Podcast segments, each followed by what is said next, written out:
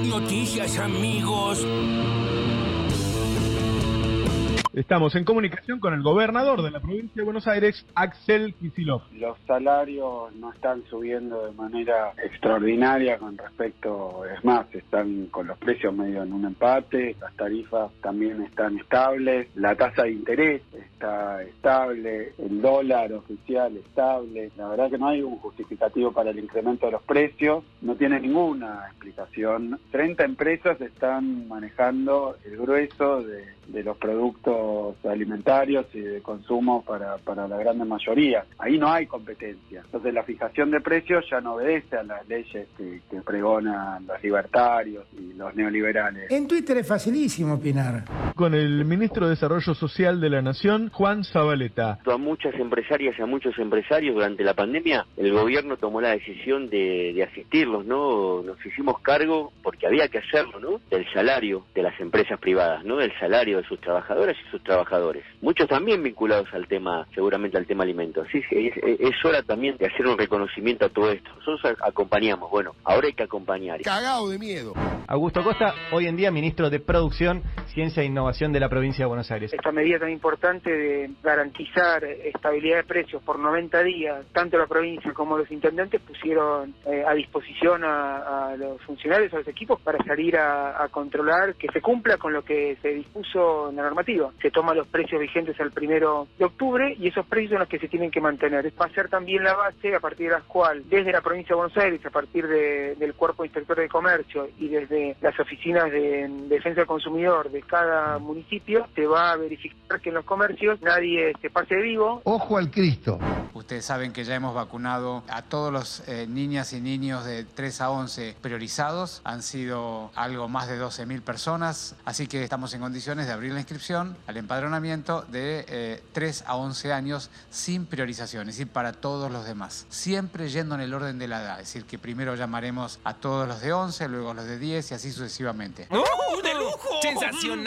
Nos parece que la actitud del expresidente Mauricio Macri es absolutamente antirrepublicana y que es completamente contradictoria con el discurso, pero no nos asombra que sea contradictorio con el discurso que llevan adelante, porque la misma fuerza política que utilizó la justicia para perseguir a la oposición durante los cuatro años de gobierno, ahora sigue hablando de republicanismo y sigue hablando de justicia cuando el líder de esa fuerza política ni siquiera se presenta. No es una novedad que Mauricio Macri ha sido investigado, ha sido procesado en todos los gobiernos, así que no puedo hablar de persecución porque digo, soy una experta en la biografía de Mauricio Macri y ha sido procesado en todos los gobiernos democráticos. ¿Usted tiene miedo de ir preso? El gobernador Kisilov no pudo resolver un conflicto de seguridad, un conflicto de la policía. Y en vez de resolver el conflicto de la policía, le sacaron plata a otro distrito. O sea, vos defendés a los porteños. No, bueno. no estoy defendiendo. Ah, está bien, nos queda estoy claro, defendiendo. Nos queda claro estoy que Leo Santilli defendiendo. sigue es un actuando problema como de vicejefe de gobierno de la ciudad Es un y está en la problema. provincia de prestado Tolosa, no por le orden de a la la gente. Siempre estás donde Un la reta policía, un oficial de-. Estos perritos falderos. El capitalismo que vos defendés ya no va más. Hay un pequeño puñado de ricos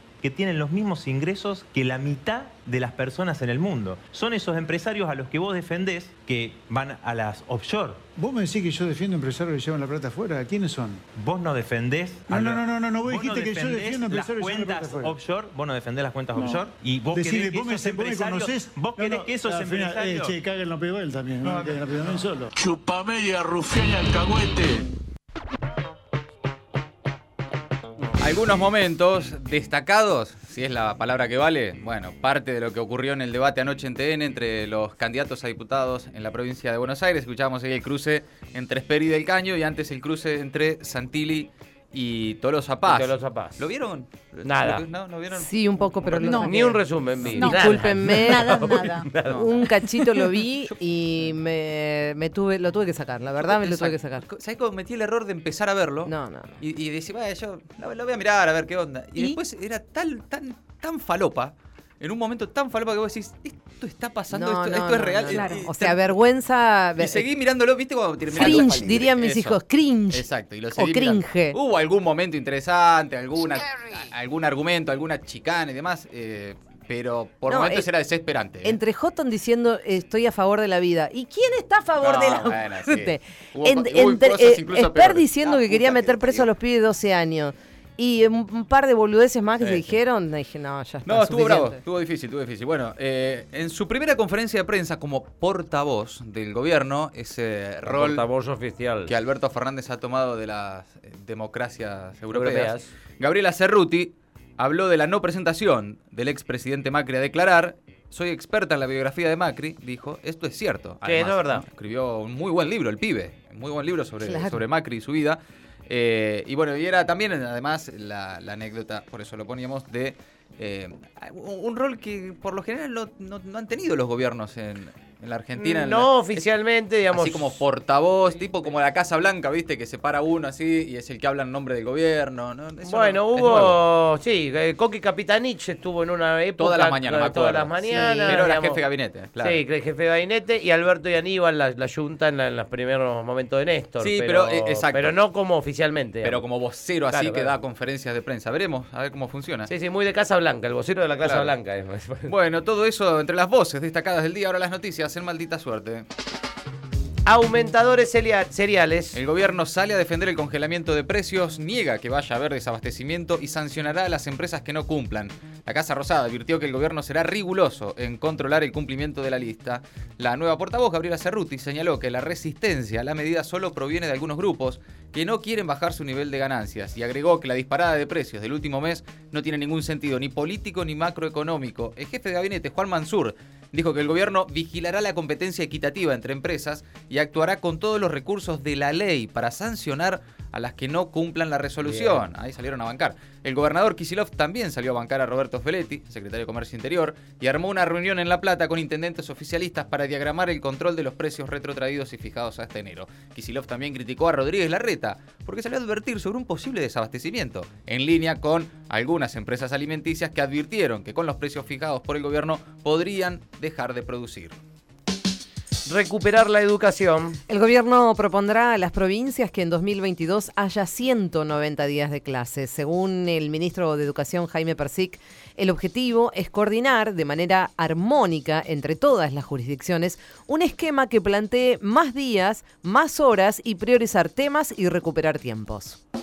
Otra oportunidad. Vuelven otra a citar- oportunidad. lo vuelven a citar a Macri, indagatoria por las causas de Lara San Juan. El juez de Dolores, Martín Baba, rechazó in limine la recusación de Macri y lo citó a una nueva indagatoria el 28 de octubre. Los familiares de los tripulantes del submarino, representados por la abogada Valeria Carrera, solicitaron la detención del expresidente. Tarde pero seguro. La ciudad de Buenos Aires permite desde hoy que se empadronen para recibir la vacuna a todos los chicos de 3 a 11 años. Hasta ahora solo se inmunizaba a niños con comorbilidades en ese rango etario. Ahora sí, luego de los reclamos, habilitaron la inscripción. Los chicos serán vacunados con Sinopharm, según lo acordado en la última reunión del Consejo Federal de Salud. Bisotti informó este lunes que en todo el país esa franja etaria ya superó el 10% de la aplicación de las primeras dosis. El sur se calienta. El gobierno envía fuerzas federales a Bariloche y el Bolsón. Gendarmería desplegará efectivos de sus escuadrones de la Patagonia, asistidos por la PSA, Prefectura y la Policía Federal. Alberto Fernández le respondió a la gobernadora de Río Negro y aclaró que no es función del Estado brindar mayor seguridad a la región. Los efectivos se apostarán en el Bolsón, pero también en Villa Mascardi, donde existe una ocupación desde hace cuatro años de parte de una comunidad, Lafken Mapu, que fue reprimida mortalmente por la gestión de Patricia Bullrich y que terminó con el crimen de Rafael Nahuel. Desde la Asamblea Permanente por los Derechos Humanos de la región noroeste de Chubut advierten que hay una operación mediática contra el pueblo mapuche. Planta mágica. Jujuy apuesta al cannabis. La provincia inaugura un complejo de biotecnología para la producción de cannabis medicinal y alcanzará una capacidad de extracción de material vegetal de 80.000 kilos anuales. El centro es el primer complejo de biotecnología del país aplicado a la investigación, al desarrollo y a la producción pública de cannabis medicinal. Hace casi un mes ya comenzó a fabricarse el aceite de cannabis de grado farmacéutico. Un enemigo en común para Colombia y Estados Unidos. Maduro. Así es, Iván Duque rechazó la propuesta de reactivar las relaciones con Venezuela en una conferencia de prensa junto al secretario de Estado de Estados Unidos, Anthony Blinken. El mandatario colombiano dijo que no reconocerá al gobierno de Nicolás Maduro, que calificó además de dictadura oprobiosa. De esa manera, el presidente respondió a la iniciativa de algunos congresistas de crear una comisión binacional que trabajé en la normalización diplomática. Maldita suerte. De 15 a 17. En el Destape Radio.